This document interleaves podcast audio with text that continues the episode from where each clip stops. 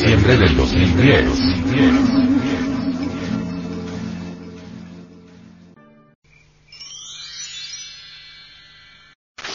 Antropología psicoanalítica.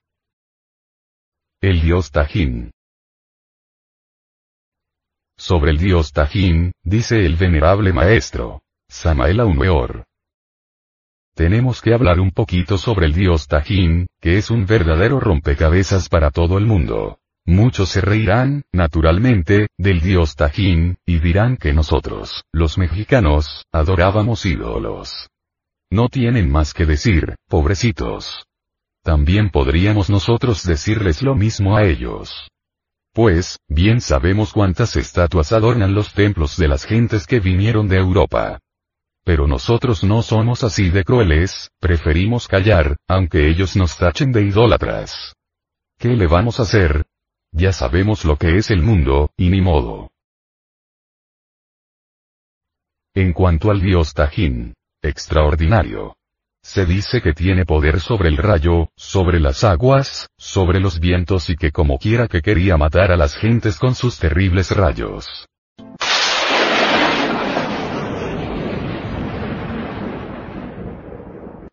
Pues, resolvieron por aquí, los habitantes de este lugar, los totonacas, amarrarlo. Y que lo ataron con el arco iris. Eso es algo meramente simbólico, mis amigos. Claro, eso lo sabemos. Pero las gentes que interpretan todo a la letra muerta, se ríen de estas cosas. Y Víctor Hugo dijo una frase, un poquito lacerante por cierto. El que ríe de lo que desconoce está en el camino de ser idiota. Bueno yo trato de no reírme de lo que desconozco. Yo no sé cómo pensarán ustedes.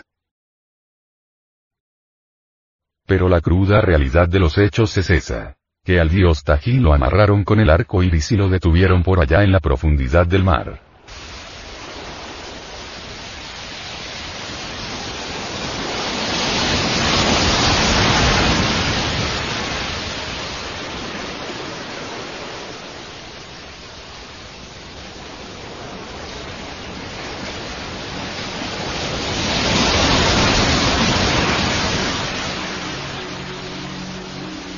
Leyenda dice que doce ancianos están vigilándolo a todas horas. Y que el día en que una doncella misteriosa aparezca por ahí, trayendo nada menos que la flor de la vainilla y arrojándola al mar, el dios Tajín resucitará. Maravilloso todo eso. ¿No les parece? Pero si lo interpretamos a la letra muerta, palabra de honor que nos quedaríamos en ayuno, no entenderíamos ni papa.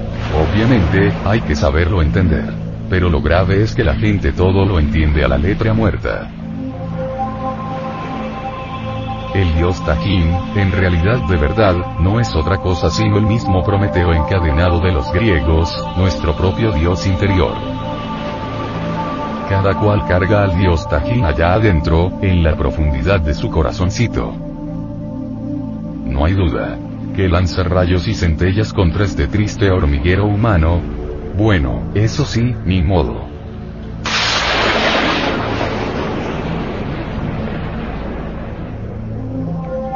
Tiene poder sobre el fuego, sobre los aires, sobre las aguas y sobre la tierra. Kanira Adasa, el famoso filósofo hindú, escribió un libro que titula Dioses encadenados. Dice que dentro de cada uno de nosotros hay un Dios, y esto nos recuerda las palabras de Jesús en Pandita, Jesús, cuando dijo, dioses sois. Nos lo recordó. Así que cada uno de nosotros carga en su interior, dijéramos, al ser, y al ser de su ser, que es su Dios. Entonces, ¿por qué reírnos del Dios Tajín, si está dentro de nosotros mismos? Y en cuanto al arco iris, bien sabemos que son los colores de la gran obra. Para poder resucitar al dios Tajín, nos toca trabajar con el mercurio de los sabios. Obviamente, esto significa que tenemos que aprender a transmutar la energía creadora. Las gentes entregadas a las lascivias, a los adulterios, a las fornicaciones, no entenderían de esto. La cruda realidad de los hechos es que en la libido sexual está la clave de todos los poderes y la llave de todos los misterios. Si nosotros aprendemos a transmutar la energía creadora, a sublimarla, como dice Sigmund Freud en su psicoanálisis, llegaríamos a resucitar al dios Tajin dentro de nosotros, porque dentro de nosotros lo cargamos. Esas aguas revoltosas del océano donde sucumbieron tantos piratas, esas aguas del Ponto, están dentro de nosotros mismos.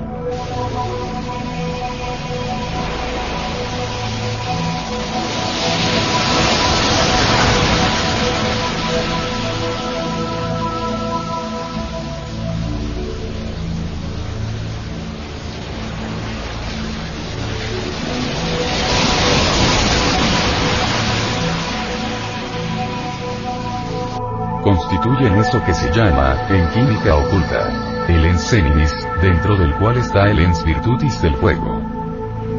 Estoy hablándoles en términos que para los profanos son incomprensibles. Bien quisiera que todos los que están aquí supieran algo de alquimia. Pero como no saben, pues, difícilmente van a entender.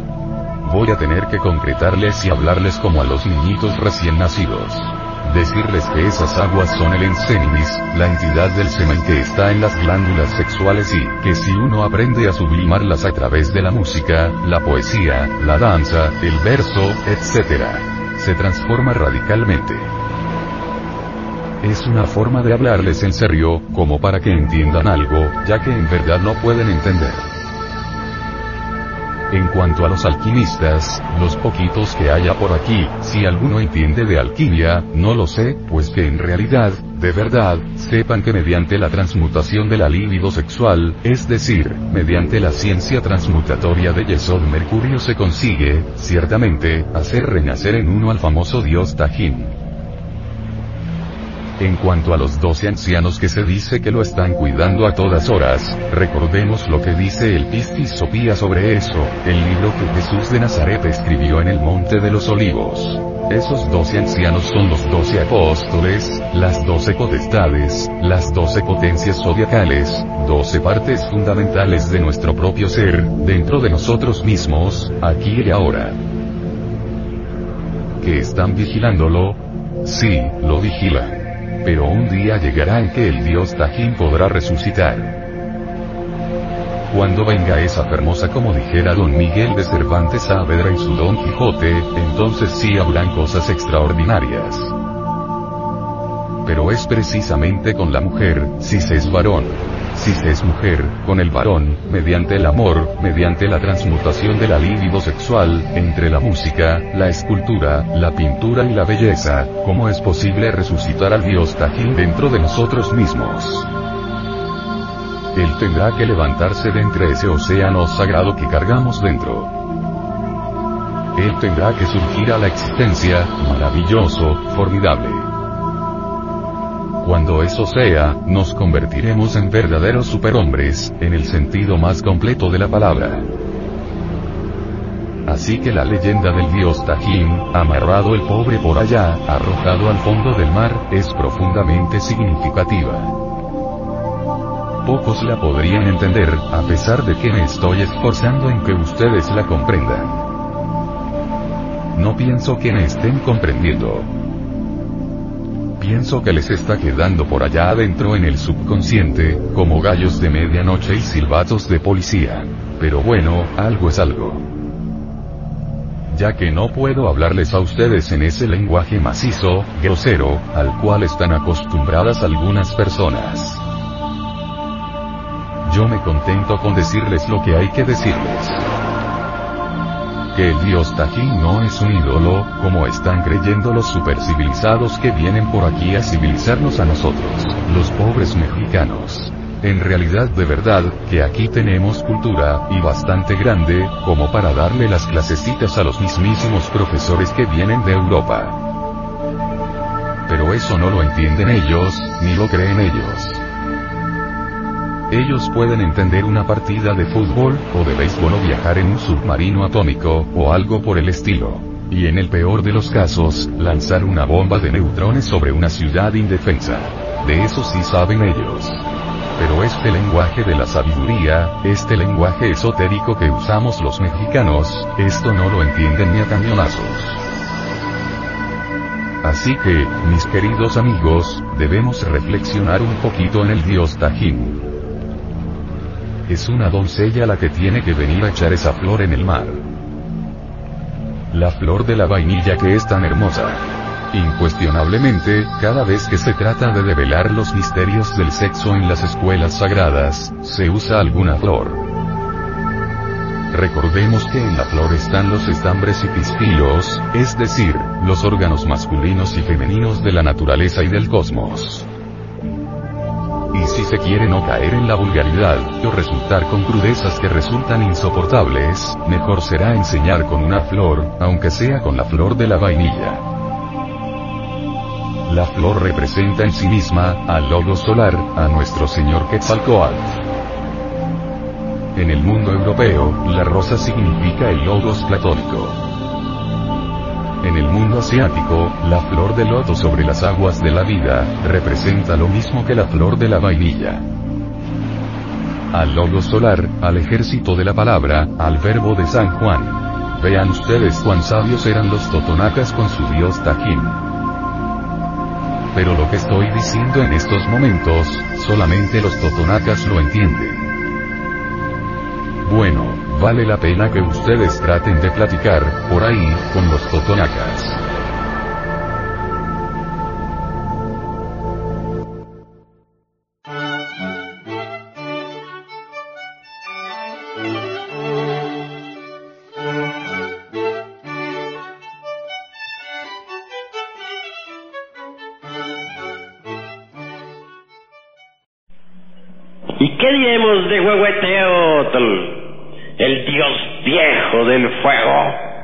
Un ídolo para los ignorantes ilustrados, una carcajada, un sarcasmo, una idolatría, un fetiche. Y nada más. Mas los gnósticos no pensamos así. Huehueteotl es el fuego universal que arde en esta creación Recordemos que el Cordero de Dios que borra los pecados del mundo es el fuego. Sobre la cruz del mártir del Calvario está explicado el sentido del Cristo. Muchos volúmenes inmensos se han escrito para explicar al Cristo mas en verdad con solo cuatro letras está explicado. Y esas cuatro letras están escritas sobre la cruz del Gólgota. Inri, ignis natura renovatur integram. El fuego renueva incesantemente la naturaleza Cristo es el fuego que arde en esta creación. No debemos olvidar que el Cristo está crucificado en la tierra. El fuego del fuego es el Cristo. A nosotros nos interesa la llama de la llama lo oculto de lo oculto, la asignatura astral del elemento ígneo. A nosotros nos interesa Huehueteotl, el dios viejo del fuego, el cordero que borra las, las faltas del mundo. Así que el Cristo cósmico nunca ha sido otra cosa más que el fuego. Hermanos, les he invitado a la reflexión, les he invitado al estudio esotérico de todos estos esplendores crísticos, gnósticos y antropológicos. El fuego es la vida en realidad de verdad existimos con el advenimiento del fuego. Dejamos de existir cuando el fuego abandona la forma. antes de que la falsa aurora apareciera sobre la tierra, aquellos que sobrevivieron al huracán y a la tormenta alabaron al fuego, y a ellos se les aparecieron los heraldos de la aurora. El cordero con la cruz, cruz sostenida sobre una de sus patas, nos invita a la reflexión. La cruz es completamente fálica y iónica. Bien sabemos nosotros que el falus vertical, al introducirse dentro del ionis formal, hace cruz.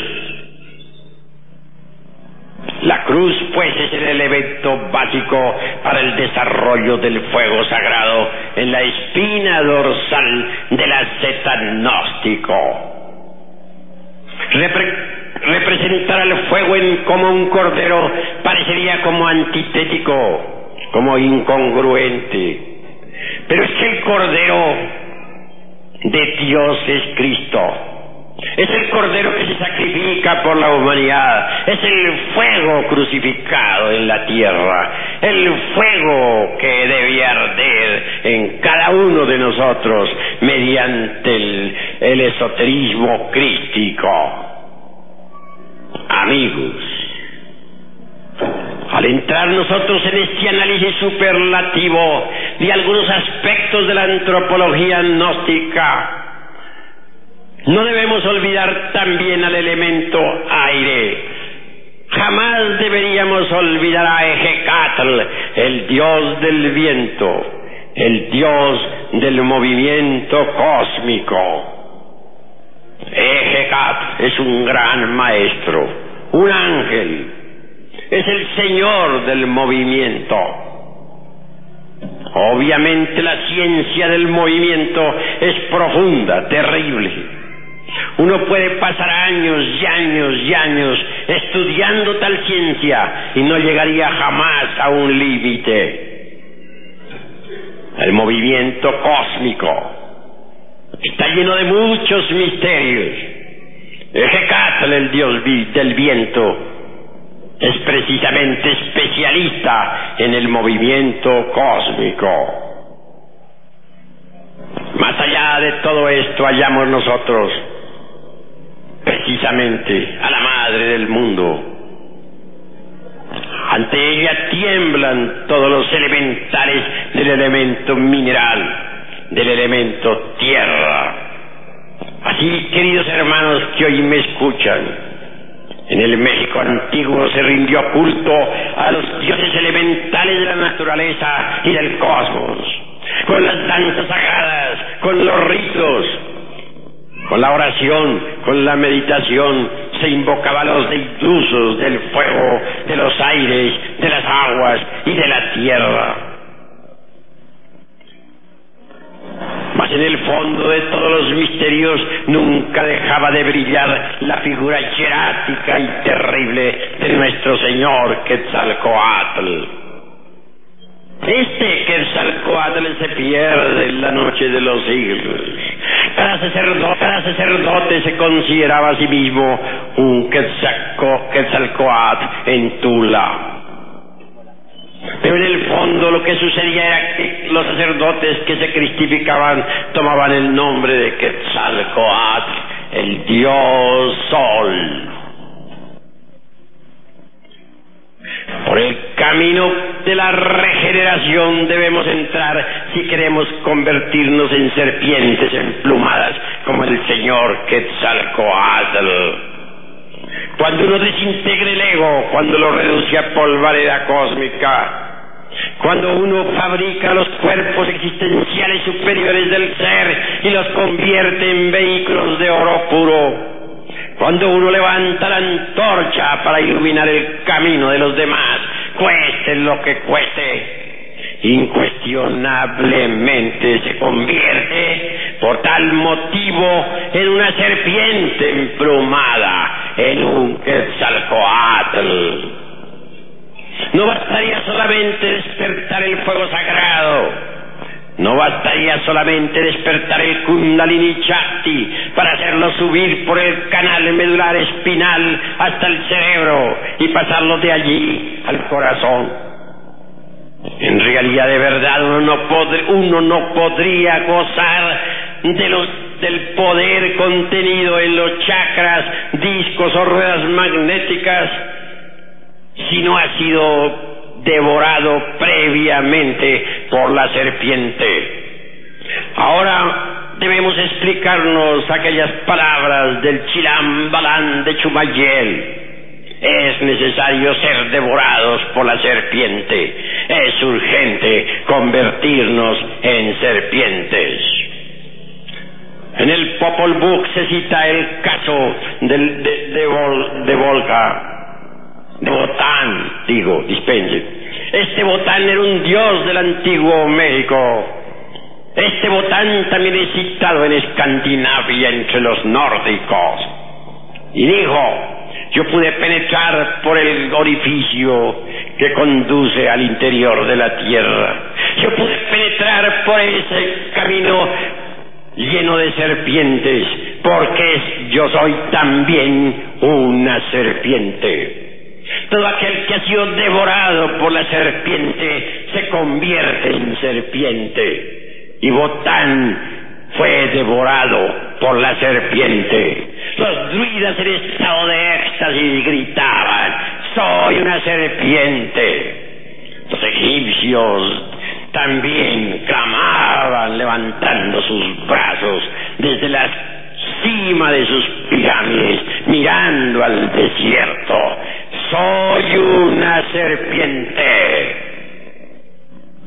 El, conde San Germán alguna vez dejó olvidada una nota sobre la mesa de un palacio. Decía, hace muchos miles de años estoy establecido en Isis. Y es que el conde San Germán era una serpiente. La sabiduría del antiguo México es eminentemente serpentina. En el México arcaico se rindió culto a la serpiente. Así, queridos hermanos gnósticos que hoy están presentes, os invito al despertar de la serpiente. Y más aún, deseo que cada uno de vosotros se convierta en serpiente. Mucho más tarde en el tiempo, la serpiente es devorada por el águila, el logos. Ese símbolo de nuestra bandera mexicana, el águila tragándose a la serpiente, es profundamente significativo. Cuando alguien ha sido devorado por la serpiente, se convierte en serpiente. Pero el águila a su vez, el logos, se devora a la serpiente y entonces deviene la serpiente emplumada Quetzalcoatl. He dicho.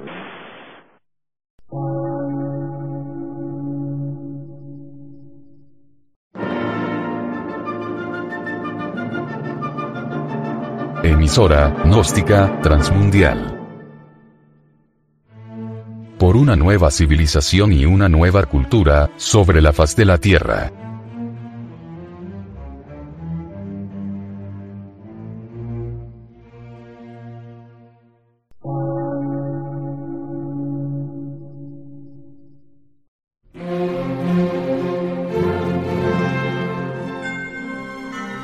Medio de radiodifusión. Científico, artístico, místico y filosófico. De la Asociación Colombiana de Centros de Estudios Gnósticos, Antropológicos, Psicológicos y Culturales. A.C.